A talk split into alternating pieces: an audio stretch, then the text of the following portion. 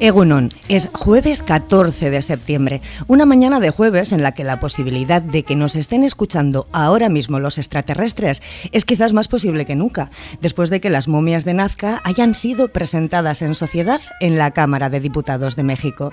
¿Tú cómo te las imaginas? ¿En plan mi casa, teléfono, está usted contento con su compañía? ¿O así con aspecto de alien a lo Vladimir malo malísimo? En la Tierra, con los pies en el suelo de Vizcaya, los trenes de cercanía de Renfe han sufrido más de 6.300 incidencias durante estos últimos tres meses.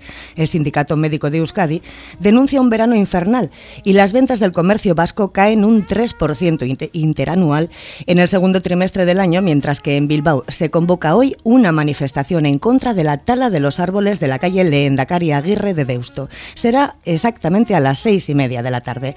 Pero no todo es malo, porque Sabina Mendieta Zarraga y Carmen Aristegui de Marco, dos geniales han recibido de regalo consistorial por sus 100 años cumplidos una reproducción del molino de Aiserrota y un ramo de flores.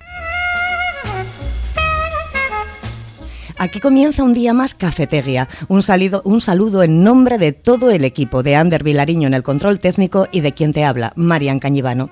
Estaremos hoy en la tertulia ciudadana, hablaremos hoy en la tertulia ciudadana de los buenos resultados del turismo en Santurchi, de la denuncia de los vecinos de la calle Arturo Campeón de Sestao, al tener que soportar cómo las aguas fecales brotan del asfalto por una tubería rota, del fin del concurso de acreedores de la Naval y de la próxima apertura de un hotel de lujo en el Palacio Arriluce de Guecho. Pero antes, escuchamos la previsión del tiempo de la mano de Euskalnet. En un ambiente tranquilo, arrancamos la jornada con abundante nubosidad baja y no se descarta que a primeras horas de la mañana esas nubes bajas eh, nos puedan dejar algo de sirimiri. No obstante, a lo largo de la mañana poco a poco irá levantando y lucirá el sol en las horas centrales. El viento apenas se notará por la mañana y por la tarde tendremos brisa. Las temperaturas diurnas subirán y hoy las máximas rondarán los 25 grados. Jornada, por tanto, tranquila y soleada en las horas centrales con temperaturas agradables. El viernes temperaturas veraniegas y tormentas por la tarde-noche. Durante la mañana y durante las primeras horas de la tarde estará soleado con intervalos de nubes medias y altas y soplará el viento de componente sur. Debido a ese viento del sur las temperaturas subirán de forma notable con valores en torno a los 30 grados, incluso podríamos superar esos 30 grados. Durante la tarde se irán formando nubes de tormenta y esperamos otra vez chubascos, chubascos tormentosos que podrían ser localmente intensos e ir acompañados de granizo.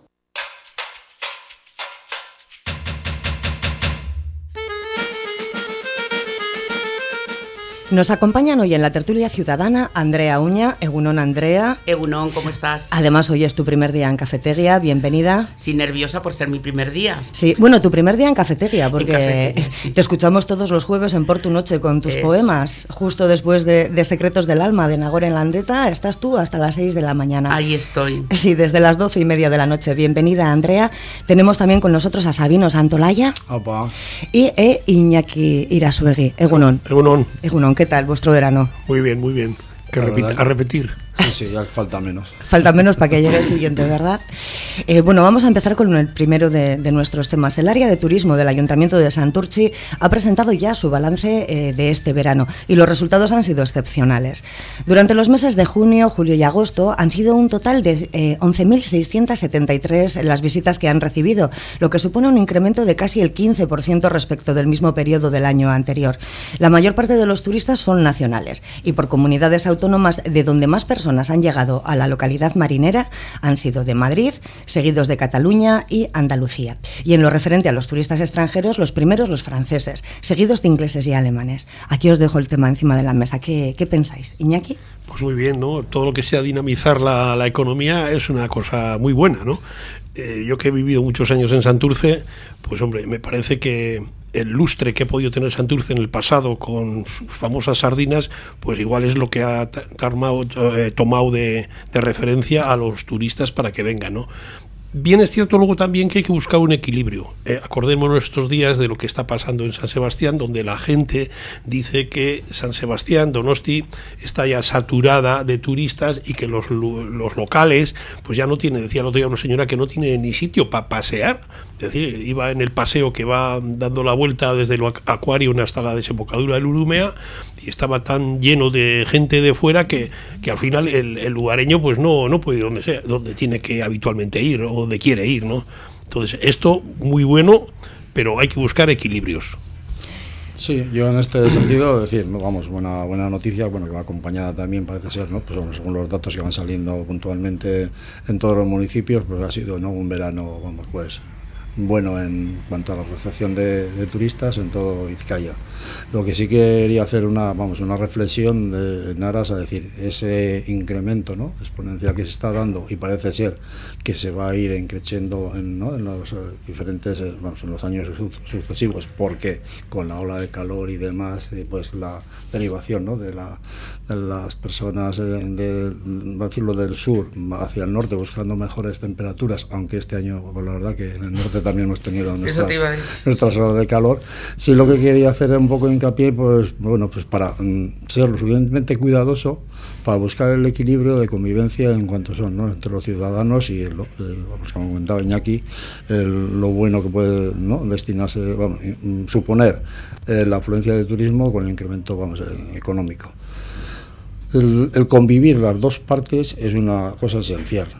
Sí, lógicamente Santurce también tiene, ¿no? Pues solamente el puerto pesquero, pues andan, ¿no? Hacen la referencia de la visita de Serantes, el, vamos, museo marítimo, el barco, la visita y demás. Pero sí quería hacer aquí, vamos, una, una reflexión y una indicación, para al fin y al cabo, bueno, pues que, que hay que ser lo suficientemente cuidadoso con el tema de la restauración hostelería. Mm, se ha, ¿no? ha habido ya en su momento, bueno, pues hacía referencia a Iñaki de las sardinas, yo no voy a poner nombres ni apellidos a, los locales eh, típicos de Santurce, pero creo que en un momento dado se están excediendo en cuanto al tema de los costes. No, costes que están, vamos, repercutiendo a, los turistas y, a, a los clientes en general. Eh, que una docena de sardinas sea más caro ya casi que un besugo, pues la verdad que creo que algo, algo bien no estamos haciendo y que una ensalada de, lechuga y, tomate suponga como equivalente del precio a un plato de jamón jabugo, creo que, y eso acompañado con el tema de los costes, bebidas y terrazas, creo que, hay que también hay que ser muy cuidadoso, ¿no? Si estamos hablando de convivencia, de, ¿no? de la afluencia de gente que tiene que convivir con los vecinos y demás, pues también que seamos cuidadosos para que eh, esos turistas cuando se marchen de Euskadi, en este caso se marchen de Santurce o de Portugalete y tal, pues vayan con, o sea, con una buena experiencia diciendo que bien me han atendido y tal, y bueno, y que los precios, yo creo que hay que buscar el equilibrio, ¿no? De la rentabilidad, pero no del abuso. Andrea. Pues mira, mis dos compañeros han dado en el clave, en, el clavo. Eh, para que se compagine una cosa y otra. Es decir, noticia buena, que Santurchi vengan turistas, lo mismo que vienen a Portugalete, lo mismo que vienen a Bilbao y lo mismo que vienen a Donosti, en, fin, Euskal Herria desde hace años, pero se tiene que compaginar, porque lo que es bueno para unos tiene que ser bueno también para otros, y en este caso, y además yo con experiencia eh, del aumento de turismo en, el casco viejo, pues las personas hemos dejado de ir a determinados lugares donde, donde se... Eh, promociona mucho el turismo y los precios se han duplicado. Eh, vamos a comentar que tú eres de Bilbao. Ah, sí. El casco viejo puede ser el de Portugal. Ah, no, entonces no tiene nada que ver el de El ejemplo, el ejemplo de, de, lo que hay que trabajar para compaginar eh, los beneficios de unos y los beneficios de otros, y en este caso las eh, personas, que las ciudadanos y ciudadanas de, de Santurci. Eh, bienvenido el turismo y además hay una cosa curiosa que es verdad, eh, los del sur vienen al, al, norte por el cambio climático y creo que nosotros vamos a empezar, si seguimos así, con, los, con las olas de calor de treinta y tantos grados que ha habido este año en el País Vasco, tener que buscar lugares más, mm, pues, más fresquitos. Pero estoy totalmente de acuerdo en que bienvenido sea eh, todo lo que repercuta en beneficio a los pueblos, en este caso a Santurchi, pero trabajar también el tema de, la ciudadanía, que pueda, se pueda convivir perfectamente eh, los dos.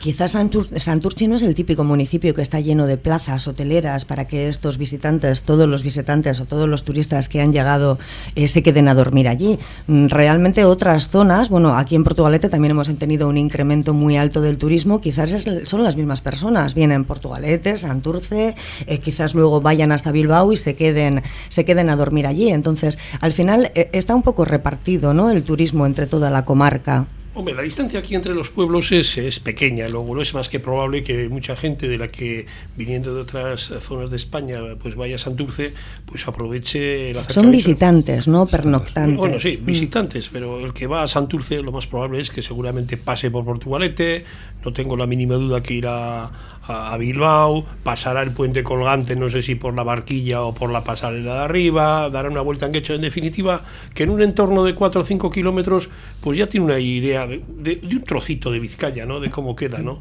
Y eso, pues evidentemente, pues es más que probable que los 13.000 y pico de Santurce estarán también en los apuntes de, posiblemente de Guecho y en los de Portugalete. No es que hayan venido 13.000 por 5, sino igual son los 13.000 que se han movido por la zona. Lo mismo que cuando tú te vas de vacaciones a un sitio, no te quedas ahí quieto y no te mueves un poco por la zona. Sabino. Sí, yo creo que vamos ahí, es un poquito la, la línea. Dices, ojalá, ojalá no seríamos, bueno, ojalá no. Eh, voy a es que tiene, es un arma de doble filo, ¿eh? Claro, es que claro, dices, hombre, si ojalá serían 13 13.000 por 5, 75.000, porque eso lógicamente había rebundado en tema de la economía, movimientos y demás, pero habría saturado o habría aumentado la falta de convivencia o las molestias que se habían generado los vecinos, eh, en fin, entonces eh, es una, un arma de doble filo, ¿no? El turismo está bien y lo que dicen aquí, lógicamente, bueno, pues son los datos y además, si no, no tengo los datos, pero venía el otro día también eh, la información de, ¿no? de Portugalete, que también gasolino, había sí, sí. el gasolino con el, bueno, y el puente colgante. como son los, ¿no? los focos de atracción y demás, entonces, bueno, pues es posible, bueno, lógicamente, cuando tú te mueves de turismo, turista, pues no estás 24 horas en. Bueno, pues puedes estar 24 horas o hacer pernotación. En este caso, creo que las pernotaciones no están hablando, están hablando del tema de visitas que vienen, dan la vuelta, ven el puerto, ven no sé qué toman algo, comen y, seguramente pues el mismo paseo Mediña que pues, se van a la punta o van a tal o se pasan el puente y van andando hasta luego a Riluce, ¿no? a la playa de Aga y demás. ¿no? Entonces, bueno, es un, un tema que, que hay que aprovecharlo, pero vamos a reincidir, seamos cautos. Andrea, en el tema del casco viejo de Bilbao, ¿cómo se está gestionando? a veces eh, lo que pasa es que se está haciendo más em, para el turismo que para la ciudadanía en, algunos casos. Eso es muy peligroso. Y eso es muy peligroso. Em, yo creo que el equilibrio tiene que estar tanto en, todos los sitios, en todas las ciudades, ¿no? está muy bien porque además el, turismo genera eh, dinero, las plazas hoteleras, o sea, pero también mm, a ver hacia dónde, eh, volvemos a hablar otra vez del equilibrio, o sea, se tiene que tener cuidado de, de cuidar a la gente y no hacer todo todo de cara al turismo, porque se está dejando eh, tanto tiendas, comercios em, de toda la vida, se está perdiendo un poco y están potenciando todo, mm, restaurantes, eh, se están, mm, por ejemplo, en el, casco viejo de Bilbao, se están cerrando tiendas y en las tiendas grandísimas de toda la vida se están haciendo hoteles, o sea, todo es hoteles, hoteles, eh, hostel, em, pensiones, casas turísticas, o sea, se está haciendo todo de cara al turismo y eso eh, se tiene, llegará a un momento en que el equilibrio se va a perder. Y, luego repercute también en los precios, en los precios del alternar, en los precios de comer, eh, en los precios de, los hoteles cuando se viene no solamente de turismo, sino a una convención o a lo que sea de, eh, asociaciones, que las, las, plazas hoteleras están carísimas. O sea, todo se tiene que equilibrar. ¿Eh? Y de, paso, eh, sí comento que efectivamente eh, cuando tú vas al País Vasco buscas puntos de ir la margen izquierda y la margen derecha son puntos también de referencia para hacer visitas. No hablemos del puente de Portugalete, del puerto de Santurci, de la, del puerto de, la em, margen derecha y todo eso también repercute en visitantes. Pero yo creo que el grosso de, de la pernotación se queda en, pues, en Bilbao, o en otros sitios. Sí, sí. Bueno, vamos a cambiar de tema y nos vamos a ir, la noticia nos lleva hasta, hasta Sestao en esta mañana de jueves, de jueves eh, hasta la calle Arturo Campeón, que también debe de ser un espectáculo digno de ir a visitar, sobre todo cuando llueve. Los vecinos de Arturo Campeón se han unido para denunciar la situación de insalubridad que se vive en la zona como consecuencia de la rotura de una tubería de saneamiento que justo les pasa por debajo de unas escaleras. Esta situación, que no es nueva, llevan ya tiempo con, con ella, habría eh, provocado la aparición de grietas y después del último temporal que hemos sufrido eh, estos últimos días se han agrandado todavía muchísimo más. Por las grietas no sale agua limpia de la tubería rota. Lo que salen son aguas fecales, con todo lo que conlleva, que más o menos se resume en que les ha salido a borbotones todo lo que imaginemos que se puede echar por la taza del por, por su calle. Los vecinos se quejan de que las soluciones propuestas por, por el ayuntamiento son parches. Más concretamente se ponen planchas metálicas encima de las grietas y que lo que verdaderamente habría que hacer es levantar las escaleras y renovar las tuberías de saneamiento, porque como venga una tromba de agua grande, igual la plancha también la levanta la fuerza, la fuerza del agua. Eh, ¿Cómo lo ves? Pues bueno, pues la, la, típica noticia que es una auténtica desgracia, ¿no? Y es un demérito en mi poder para el ayuntamiento y los responsables municipales, ¿no? O sea, realmente, si con si un sestao que también está construido en una cuesta, ese estado, pues no es capaz de soportar las lluvias, que estamos en el norte de España. En el norte de España, pues suele llover de vez en cuando. Y dices, bueno, y si los vecinos realmente, tal como dice la noticia, pues lo han denunciado, pues si hace falta levantar las escaleras, habrá que levantar las escaleras, dotar a esa tubería de más diámetro para que tenga más capacidad de evacuar agua y desde luego lo que no tiene ni pies ni cabeza es echar una plancha sobre la grieta, porque quiere decir que al final si esa tubería está rota, las tuberías cuando se, se ubican están embebidas en, en arena, en arena pues para que tenga buen asiento, esa arena se la estará llevando el agua que sale, se estará creando de una forma continua una especie de oquedad, que es la que da lugar a esos asentamientos de las escaleras con su consiguiente agrietamiento, y al final pues tener hasta un susto de que un día se hunda la escalera que no ha sido la primera vez que han aparecido pues, socavones debajo de carreteras principales fruto de aguas subterráneas que estaban incontroladas. Es que además no son solamente aguas subterráneas, son aguas con tropiezos, sí, vienen bueno, con sí, todos los sí, sacramentos. ¿eh? O sea... La verdad que es una, una, muy mala noticia, ¿no? Bueno, sobre todo porque tiene un trasfondo con el tema de la salubridad. O claro. Sea, al cabo vamos a todo, ¿no? Esa, esa fuga de, de aguas fecales, pues, pues lleva connotaciones, ¿no? Pues eh, al fin y al cabo que pueden ser de riesgo para la, la, salud de los vecinos. Es que está multado no recoger sí, sí. las caquitas de los perros. Entonces es que, que, salgan por las tuberías no multan lo que a nadie. Hacer, parece ser, vamos a que por lo que lees en la noticia además es que no es una cuestión de que ha sido una cosa puntual, es que llevan años y años, pues imagino es como todo, ¿no? Pues pues el Estado pues eh, construyó eh, como antiguamente en algunas zonas, eh, ¿no? Pues la, las casas, los saneamientos, la, el agua y todo eso, pues lógicamente necesita una restauración y una, bueno, como inversiones en infraestructuras, porque imagino pues las canalizaciones que pondrían en su momento para recoger las aguas fecales de aquella zona,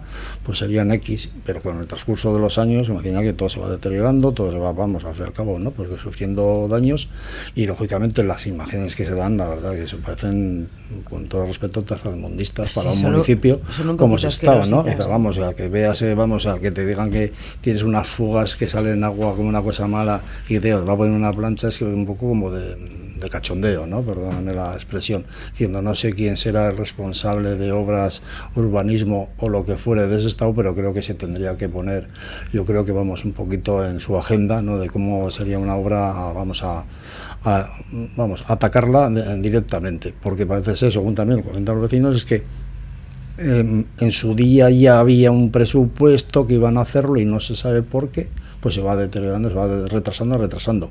Y lo peor que existe, cuando aparte de lo que es el tema de la contaminación y el riesgo para los vecinos, es el riesgo de que bueno, pues aún aquello tiene muy mala pinta y bueno, pues cuando se vaya abajo y pille a alguien, pues luego nos tiraremos todos del pelo. Así que desde aquí nos vamos a atrever a hacerle un llamamiento a la Concejalía de Urbanismo de ese estado que se ponga manos a la obra.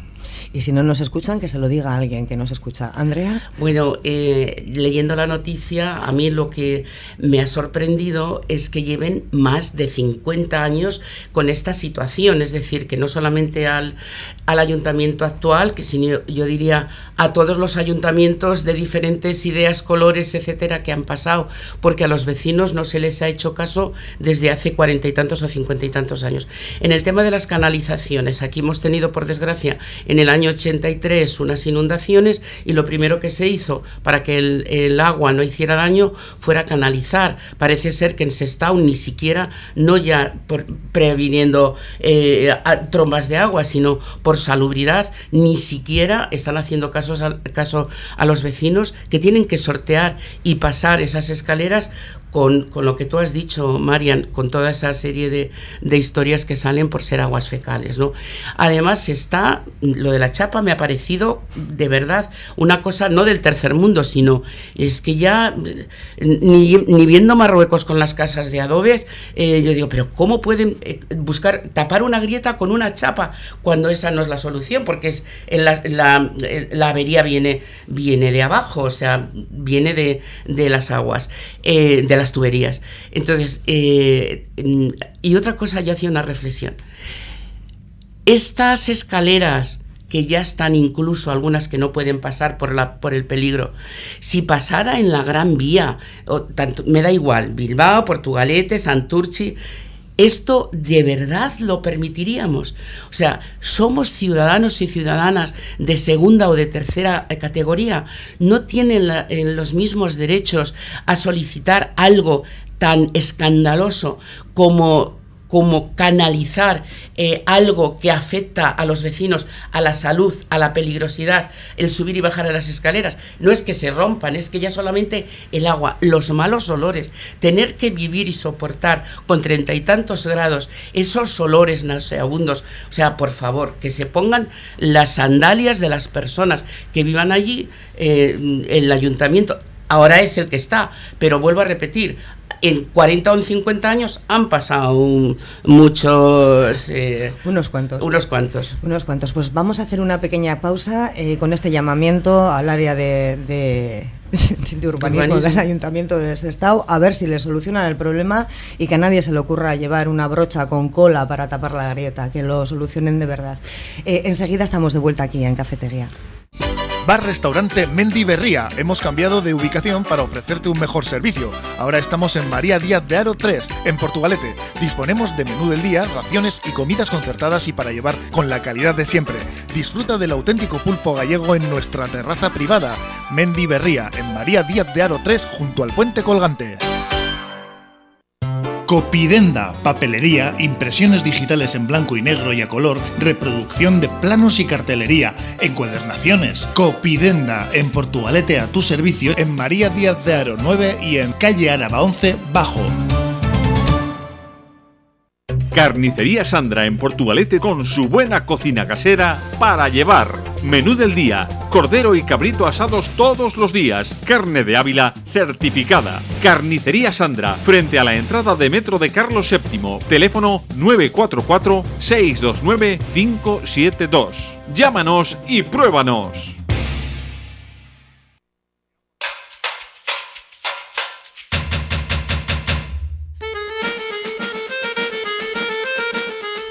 Y no nos movemos de ese estado en nuestro tercer tema de debate, porque se ha cerrado judicialmente el procedimiento concursal del astillero La Naval de Sestao, dejando a sus acreedores con una deuda de prácticamente el 80%, 122 millones de euros, para 344 empresas y autónomos proveedores que han dejado de cobrar.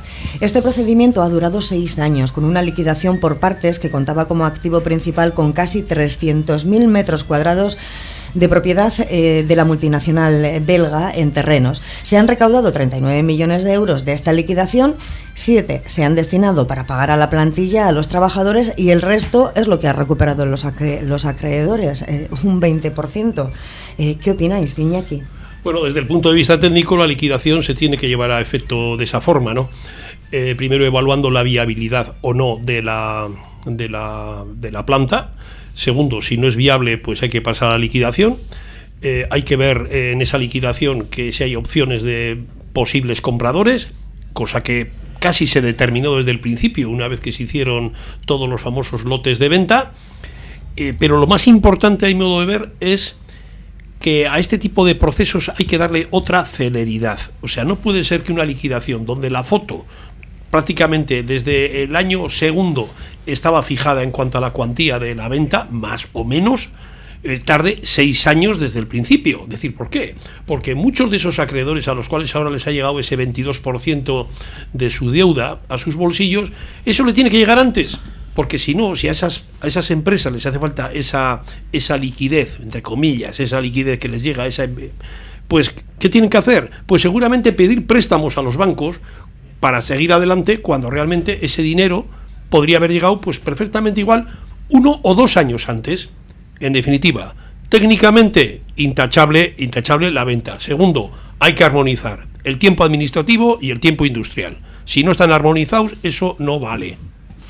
Bueno, aquí hay dos cuestiones, aparte del tiempo, ¿no? que se ha dilatado muchísimos seis años, son muchos muchos años, los procedimientos son los que están instalados y, coincido con Iñaki que habría que agilizarlos o buscar maneras ¿no? para que aunque alguien recurra a la deuda, no sé, a cabo eso, ¿no? pues que en estos procedimientos, al ser muchos acreedores, también luego cada uno ¿no? a la hora de que cuando dictamina el el que han dictaminado como, como concursal y demás, pues eh, tiene que ir a las partes, tiene que reconocer las deudas, hay que hacer, vamos, al fin y al cabo, buscar toda la documentación, pero sí que eh, hay, un problema que es en el trasfondo y que se habla muy poco, ¿no? Entonces, al fin y al cabo, bueno, en su momento, pues bueno, esto ha llevado el tiempo eh, su curso ha habido mucho mareo de la perdiz en cuanto había alternativa, no había alternativa, había compradores, había futuro, no había futuro. Luego ya, bueno, se, descartó que no había prácticamente futuro, no había ningún inversor eh, para ¿no? seguir con la actividad o parte de la actividad. Luego hubo otra historieta con el tema de, ¿no? de la venta de los terrenos, que si había una puja o no puja, marcamos las pautas, como tiene que ser las pautas, y estoy hablando eso también, me meto al gobierno vasco, ¿no? que estaba también en la, en la película total, pero bueno, al fin y al cabo dice, bueno, pues los belgas hacen con el, con el terreno por los 39 millones y, y, y parece ser, entre comillas, obligados a hacer allí, bueno, un mini parque industrial que creo que, bueno, pues a ver quién lo ve. Pero luego en todo este trasfondo se habla bueno, de los millones y demás que se han ido, ¿no? Pues al cabo indemnizaciones a los trabajadores de la naval. Pero no se habla, no se habla de aquellos trabajadores de las contratas. ¿eh? ¿Cuántos trabajadores de las contratas para mí que eran, eh, con todo el respeto, los mm, tan importantes como la plantilla y que han visto pues en empresas más pequeñas y menos fuerza, con menos músculo económico o menos respaldo en este caso, porque estaba por detrás en sus momentos trabajo de la naval, tenían sus garantías con la SEPI y demás, que se han visto bueno pues eh, fuera de sus compañías y algunas eh, compañías o empresas esas pequeñitas que la deuda que se le había generado pues les ha llevado a la desaparición.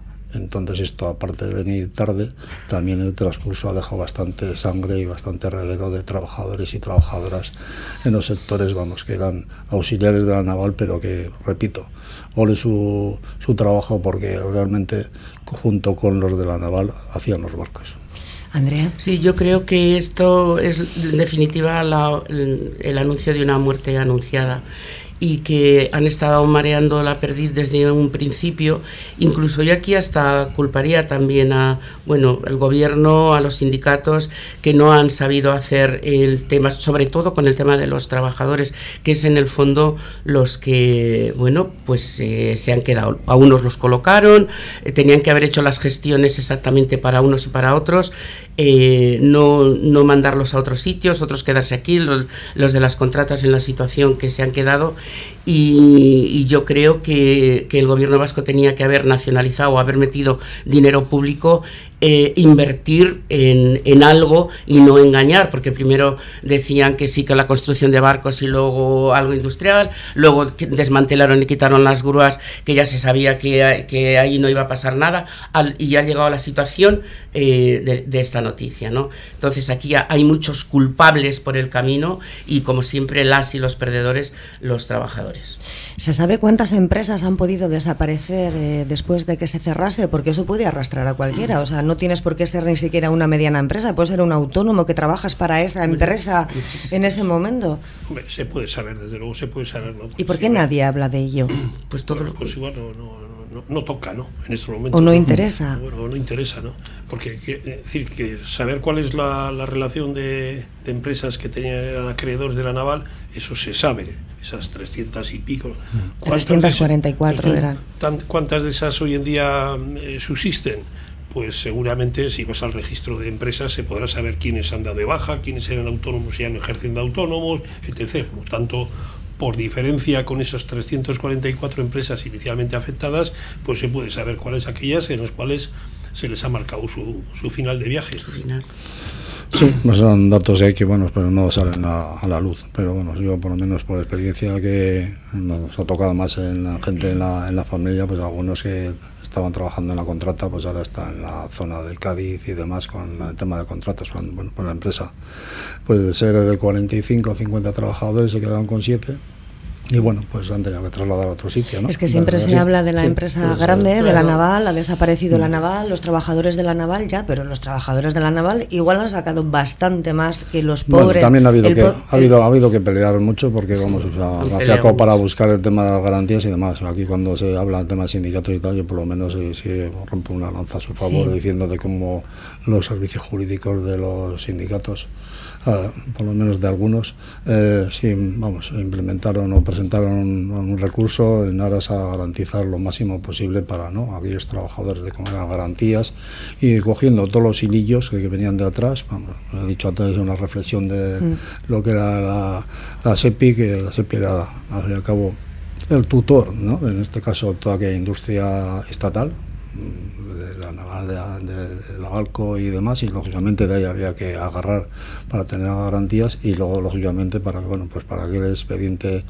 eh, de regulación de empleo porque se trasladó pues intentarlo bueno hacia cabo tirarlo abajo por buscar también alternativas que luego con el tiempo se vieron que no eran factibles. Cuando eran factibles y ves que no hay continuidad pues tienes que hacer las gestiones para buscar la reubicación de tus compañeros y compañeras en mejores garantías, el que no pueda marcharse o no decida no marcharse, que tenga la máxima indemnización posible y lógicamente, pues bueno, pues ahí también las coberturas nos pasan en muchos sitios. Nos ha pasado en la CB, nos ha pasado en, la Balco, que hay alrededor de la, de la empresa principal trabajadores y trabajadoras, pero que la, la legislación es la que es y no somos capaces por lo menos de, conseguir aquellos beneficios y que ojalá sería para todos iguales, que al fin y al cabo es lo que está en la mente de cualquier... A mí lo que me horrorizan son los pobres autónomos, o sea, dejados de la mano de Dios, trabajando como los que más, porque seguro que han levantado la naval igual que los propios trabajadores y luego una manita adelante y otra manita detrás y, y con el capirote y el estigma de que como eres autónomo, búscate la vida, que eres empresario y, pobre a la vez.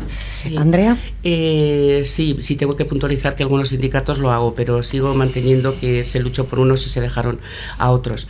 En, el tema de, los, eh, los autónomos o, tiendas pequeñas, pasa igual que con la construcción. O sea, cuando, vino aquel declive eh, del tema inmobiliario o del tema de, las construcciones, nadie hablaba ni de los cristaleros, ni de los cerrajeros, ni de los, eh, ni de los carpinteros, etcétera, etcétera, alrededor. Pues en esto igual. Todas las empresas pequeñitas que se trabajan para, para la naval, pues a ver cómo están, quién los defiende, en qué situación eh, quedan, eh, con, qué, con qué pensiones se quedan, con qué indemnización se quedaron. Entonces eh, hay, hay mucho dolor y mucha, mucha injusticia en este tema de la naval, de los trabajadores y de, la, de, las, de las empresas y de las personas que trabajan para, para ellos. Pues vamos del cierre y de la ruina de la naval a la próxima apertura de un hotel de lujo en el Palacio Arriluce de Guecho. Eh, abríamos la tertulia ciudadana de hoy hablando de turismo. Yo creo que es otro tipo de turismo del que vamos a, terminar hablando, eh, porque tras cuatro años de rehabilitación, este palacio, construido en 1912 y declarado también bien cultural de protección especial, va a abrir sus puertas con un total de 49 habitaciones, un restaurante a cargo del chef vasco Beñat Ormaechea y hasta un entre otras cosas. ¿Qué opináis? La inversión que se ha hecho en este proyecto ha tenido que ser enorme. ¿Realmente eh, van a conseguir llenar esas, eh, bueno, quizás sí, esas habitaciones, esas cuarenta y tantas habitaciones? Yo, vamos 49 en concreto era. En ese sentido, yo creo que vamos a las apuestas que se hacen, yo creo que de la noche a la mañana no se hacen fríamente. Detrás habrá una compañía hotelera. Es que no estás alquilando una habitación Pues, en tío, tu casa. Una o sea, compañía estás- hotelera, una cadena, vamos, que habrá hecho sus, sus estudios y demás. Y la apuesta, como dices, no es invertir cuatro duros eh, o cuatro euros. Eh, remodelar todo ese palacete y hacerlo, ¿no? Eh, para, para trasladarlo a hacer un hotel, la inversión ha tenido que ser bastante costosa. Seguramente, ya te digo yo, que vamos, habrán hecho bien los cálculos. Otra cosa es que, bueno, quedará muy bonito y como comentábamos antes, igual para pues a, ¿no? pasar una noche allí o un día con vistas a Igual Abrilu- que estar ahorrando tres años, ¿eh? Para pasar demás, una noche. Pues igual es yo qué sé, ¿no? Porque igual tal se como hace, tenemos el presupuesto igual se hace un poco, ¿no? Un poco prohibitivo, pero vamos, ya te digo yo que vamos, eh, el donde está ubicado y demás, yo creo que irá destinado para, bueno, pues para el turismo de alto standing. A mí como experiencia, pero de invitada, ¿eh? sin pagar, o sea, no sería no sería turismo de alto standing. Me encantaría, ¿eh? Vale, pasar vale. una nochecita para verla, pero Vale, bueno, vale. es Yo- un Yo creo que todos colecta. por pasar para la experiencia de... Hombre, yo creo que al final con el, el número de personas que llegan a Vizcaya, como dice Sabino, de alto standing, pues supongo que las 49 habitaciones de las que está dotado este hotel, pues mayoritariamente estarán cubiertas, estarán cubiertas casi todo el año.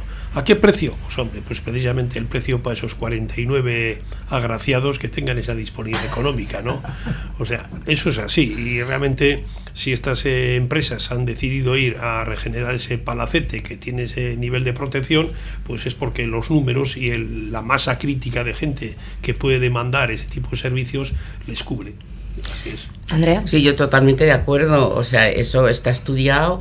En plena crisis siempre los ricos son más ricos. Hay muchísimo... eh, mm, nosotras, eh, bueno, hablo desde mí, eh, hay una parte eh, que tenemos que estar, pues, a ver cómo, cómo sobrevivimos y otras personas, pues sabemos que tienen... hay gente de muchísimo dinero y que estas 49 habitaciones van a estar cubiertas continuamente. O sea, si se hace, si se ha hecho un estudio es porque hay personas que tienen dinero que van a venir, pues lo mismo que hay los, los hoteles que se han hecho últimamente en Bilbao con inversiones de, de otros países, ¿no? Eh, y, y con, con cocineros de élite en la cocina. Es que no hay sitio, no hay sitio en las habitaciones. Si te estoy hablando de una noche, pues yo que sí, eh, eh, mil euros o en, en una suite o- y, y están llenos. O sea, hay gente para llenar estas 49 habitaciones. Lo, lo triste, pues eso es la diferencia que cada vez es más abismal, que cada vez más en esta sociedad los ricos son más ricos y los pobres más pobres. Es que comenzábamos la tertulia hablando del turismo y de la calidad del turismo que se tiene que, que- que alcanzar eh, para que un pueblo no colapse, ¿no? Para que, por ejemplo, Bilbao, estábamos hablando del casco viejo. Sí. Este es el tipo de turismo que queremos, porque realmente yo a una persona que, viene, que venga a una de estas 49 habitaciones no la veo haciendo botellón a las 5 de la mañana. No, no, seguro que no, seguro que no. Yo recuerdo, era un, era un crío yo, cuando el boom turístico, por ejemplo, del pueblo de Laredo, de Laredo, que venía cantidades ingentes en aquellos años eran de franceses, los lugareños de Laredo, cuando llegaba el verano, estaban un poco acojonados. ¿Por qué? Porque eh, el nivel, o sea, la, la, el- la economía crecía a tal velocidad que los de siempre de Laredo no podían alternar donde alternaban, todo se había multiplicado por dos. Dice, para Laredo, muy bien, para los lugareños, muy mal. Entonces decían los lugareños, ya te voy a esperar en el invierno. En el invierno no voy a tomar ni un vino. Ya, y al final eso ha pasado en muchos pueblos, no solo en Laredo, ¿eh? Y están en el invierno a verlas venir con los coches que pasan por la carretera porque el pueblo se ha enfadado con ellos. Eso ha pasado muchísimo, pero bueno, no- supongo que no será el caso, ¿eh? Aquí bueno. el servicio de bar de- del hotel de lujo Arriluce no, no va a tener ese problema, Sabino. Yo creo que vamos con las instalaciones me imagino que habrán preparado, pues bueno, y con la clase de, ¿no? De la, la clase, la, la clase de, de personal que va, va a acudir y va a utilizar las instalaciones, pues me imagino que no sé, no me gustaría por lo menos pasearme un día para... Sí, ¿verdad? A mí también, aunque sea un café ya nos vamos a tomar Vamos a pasar una envidia, ¿no? Una envidia cochina de esas. Para sí, que, siempre decimos, es envidia sana, que no hay envidia sana. No hay envidia sana. ¿Cómo, ¿Cómo, se puede vivir así, verdad? ¿Cómo no se puede vivir así? Andrea. Sí, mm, eh, desde luego ni envidia sana. Si alguien me invita, desde luego no voy a decir que no, pero ir simplemente para ver cómo, cómo disfrutan los demás, pues no, vamos, morbosa los edificios antiguos me encantan. Ah, no, eso sí, el, tema del edificio es que es precioso y no sé cómo habrá quedado ni cómo quedarás. Me imagino que habrán hecho una inversión de, bueno, de película, ¿no? Muchas veces este tipo de edificios al final se acaban cayendo por falta de, inversión. E, es un buen método eh, el tema de la hostelería, el tema de, hoteles, para poder... Y luego estos edificios que tienen esa fachada, digamos, tan notable por histórica, pues lo que les pasa precisamente lo que les pasa precisamente es que hacer, dotarle de esos servicios eh, tan, tan buenos, pues es complicado, es complicado porque al final tienes que mantener la fachada exterior y tienes que hacer una especie de vaciado interno del edificio para armonizarlo con las necesidades de hoy. Pues no sé, me pongo a pensar ascensores que seguramente que en el origen pues ese edificio no los tendría, barreras arquitectónicas de las que hay que quitar y que en su momento el edificio las tendría. Todo eso genera una una problemática a la hora de, de, precisamente de, la poner inversión. de la inversión. Yo hago una foto así, ¿no? que no lo, no lo he visto, pero una foto un poco como no sé si os pasará a vosotros, ¿no? Hay paradores que son dignos, ¿no? De, de visitarlos. Y otros que pegarías al que los ha hecho. Pero les pegaría hay, algunos, hay algunos, ¿no? Que dicen, joder, merece la pena pues verlo, ¿no? Y joder, pues, pues, qué chulo es, que vaya, ¿no? Vaya fachada que tiene, vaya ventanas, no sé qué tal. Entonces, viendo el palacete que era, pues ver todo lo, el trabajo que han tenido que llevar a efecto por dentro, tenía que para, dejar, para ver cómo lo han dejado, pues sí que me, me genera una cierta... Sí, pues, eso, es diferente. Eso es, sí, Sabino, eso es diferente, porque efectivamente habéis hablado de los paradores. Hay uno en León, en San Marcos, que a mí yo voy simplemente por, por verlo. Además, he dormido alguna noche, ¿no? Pero todo lo que sea edificios eh, no importantes, sino dignos de ver, pues yo también iría a ver qué curiosidad, cómo, cómo, está por, cómo lo han remodelado, cómo ha quedado, porque eso sí, pero el tema, eh, yo iba por el otro tema, ¿no? Que eh, la pregunta era... Em, eh, ¿qué, nos parece? A mí, a mí me parece bien que se haga todo tipo de cosas, eh, eh, pero que está para una determinada, una determinada, hecha para una determinada tipo de, personas y muy bien, pues que, que les salga bien, que disfruten y, punto y pelota. Y que no se caiga el palacete. Y que no se caiga el palacete con la remodelación, porque como ha dicho Iñaki, has tenido que, que hacer mucha obra para ponerlo bien, me imagino. Ahí tenemos en el muelle de Portugalete una casa una casa en los cuales pues se está manteniendo la fachada, ya está publicitada la, su venta y por dentro físicamente la han vaciado, todas las pasas, los pisos y todo, con el objetivo de mantener la estética de la fachada que da frente a la ría. Bueno, pues hacer eso es un trabajo bastante más complicado que, que, hacer la casa nueva. ¿eh? Sí, sí, sí, sí, Bueno, pues eh, se nos ha acabado el tiempo un día más en Cafetería. Andrea Uña, Iñaki Irasuegui y Sabino Santolaya, nuestros tertulianos de los jueves, es que recasco por estar aquí. Y nosotros enseguida volvemos con la entrevista del día. Fernando Soriano y Estela González, abogados, herencias, matrimonios, divorcios, civil y mercantil. Fernando Soriano y Estela González, abogados, a tu servicio en la calle Carlos VII número 3, segundo centro, en Portugalete, junto a la Seguridad Social. Teléfonos 94 495 0849 94 495 0849. Solicita ya la nueva tarjeta de comercio de Portugalete. Obtendrás importantes descuentos en tus compras y participarás en diversos sorteos y promociones. Infórmate en los establecimientos asociados de la Asociación Profesional y Comercial y Presume de Villa y de Comercio Asociado. El verano continúa en el septiembre azul de Ópticas Elías, con la nueva marca de gafas que te hace brillar, Atual. Te regalamos el filtro azul en tu gafa Atual, moda y protección en el mismo lugar. Vive el septiembre azul con Atual. Detalles en ópticaelías.com.